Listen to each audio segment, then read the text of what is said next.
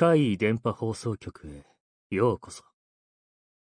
今回のお話は、こちらです。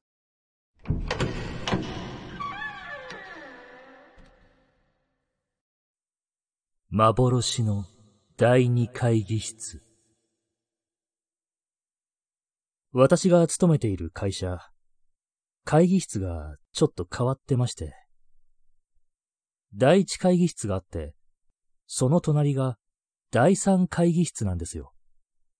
第二会議室がないんです。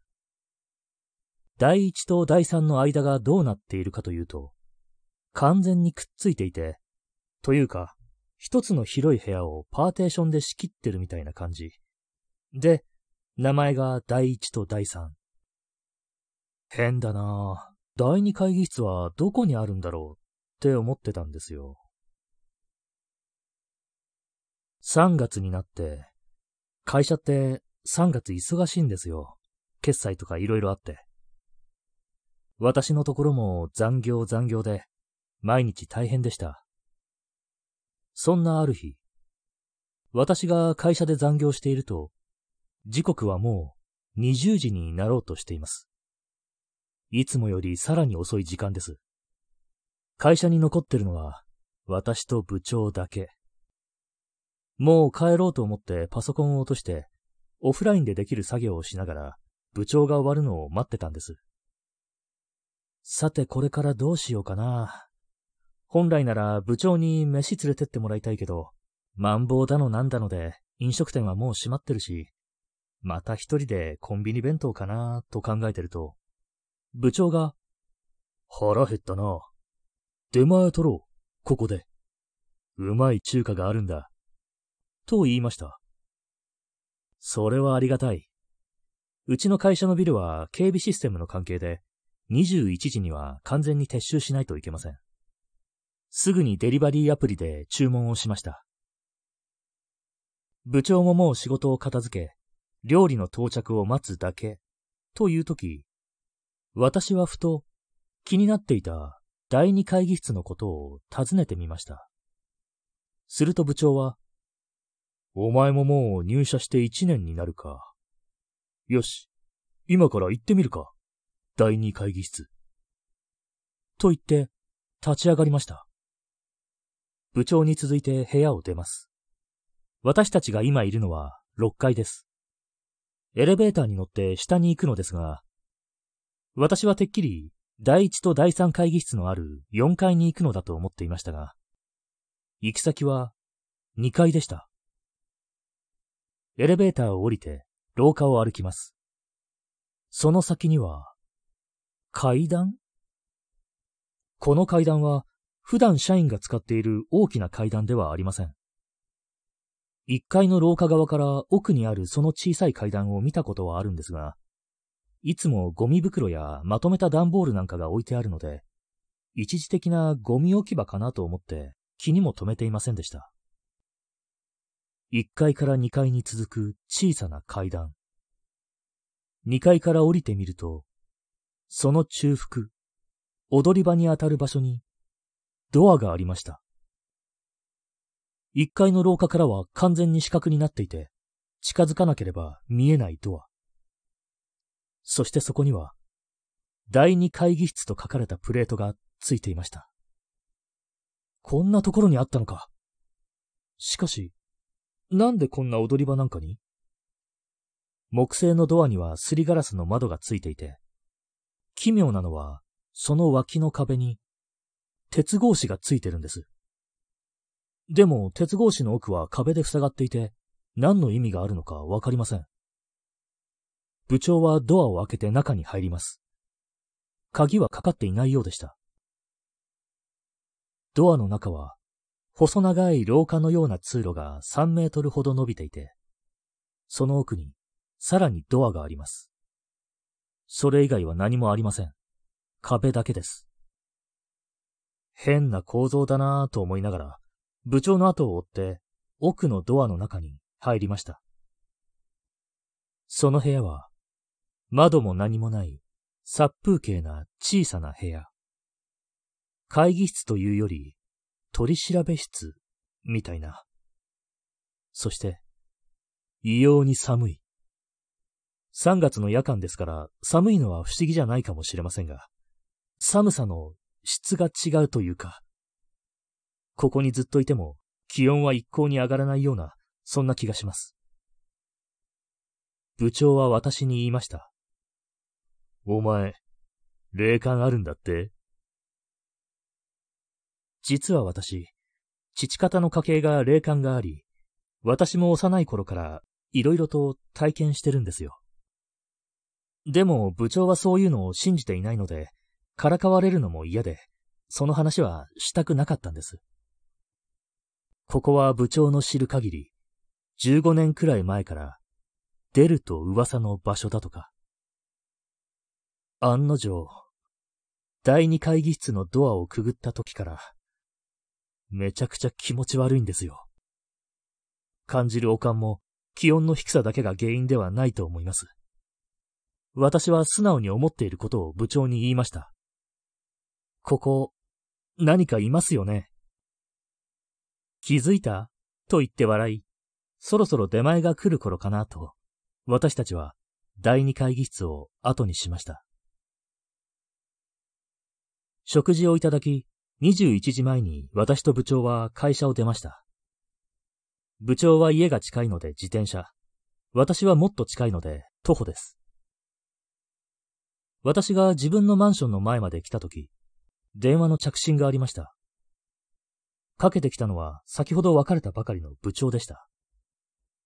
要件は、今日伝え忘れた業務的なことが少々。話し終わり電話を切ろうとすると、またね、と言われました。その言葉を聞いてゾッとした私は、まず部屋に帰り、スーツから着替えて一息つき、改めて部長に電話をかけました。部長ももう家に到着していました。どうした？話し忘れたことでもあったか？という部長に、私は、さっき電話してきたのって、外でしたか？と質問しました。おう、まだ自転車乗ってた時だ。周りに誰かいましたか？いや、誰もいなかったと思うが。そうでしたか。いや、なんでもないです。失礼します。確信しました。やっぱりおかしい。さっき電話した時、切る間際に、またねって言われたんです。部長、またねなんて言わないんです。お疲れとか、そんな感じで電話を切るんです。あの、またねと言った声、部長じゃありませんでした。かなりハスキーではありましたが、女の声だったんです。そして、あの第二会議室で、私が部長に、ここ何かいますよね？と言った時に、気づいたと帰ってきた声も、なぜかさっき思い出したんですが、女の声でした。これは、どういうことでしょう？私に話しかけてるけど、部長についてるとも思える。まあ今考えても仕方がないし、明日も仕事なので、私は早めに休むことにしました。翌朝、会社に行くと、私はどうしても昨晩の第二会議室のことが気になり、一階から奥にあるあの小さな階段のところに足が向いてしまいました。ゆっくりと階段を上がり、あの第二会議室のドアの前まで来ます。鍵はかかってないはずだし、入れるよなぁと思い、ドアノブに手を伸ばすと、あんた何やってんの？と声をかけられました。びっくりして声がした方を見ると、顔見知りの掃除のおばちゃんが一階の廊下に立っていました。慌てた様子で手招きしているので、私も慌てて階段を降りておばちゃんのところに行きました。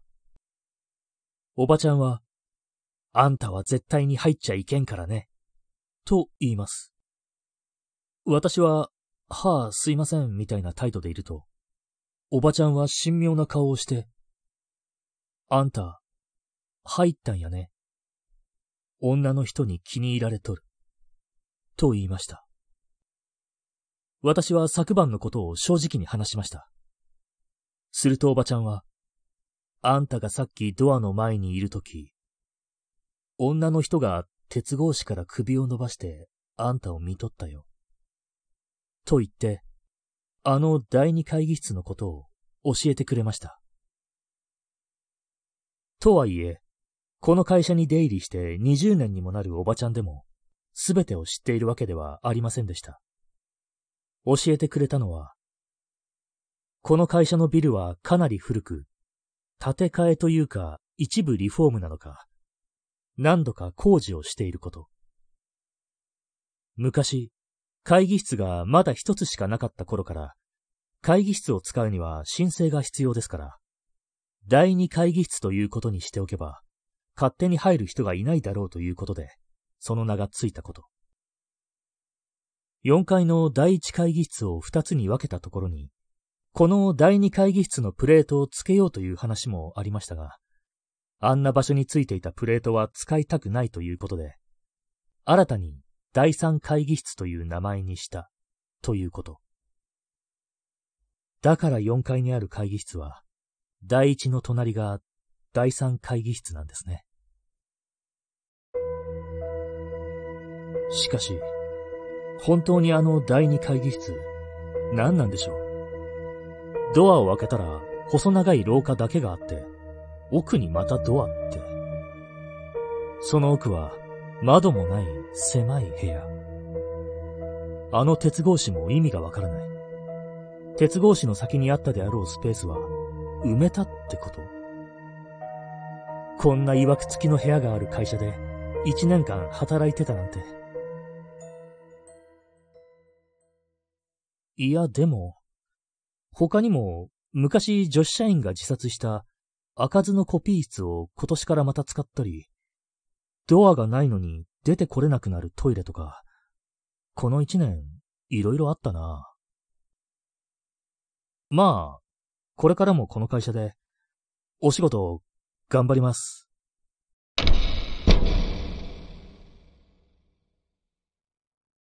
いかがでしたか？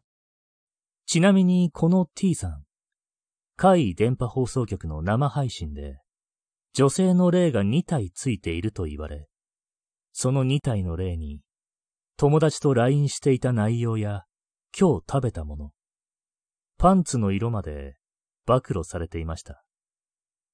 僕もほんの少ししか聞き取れませんでしたが、声は確かに何度も聞こえていました。次は、あなたの身に起こったお話を聞かせてくださいね。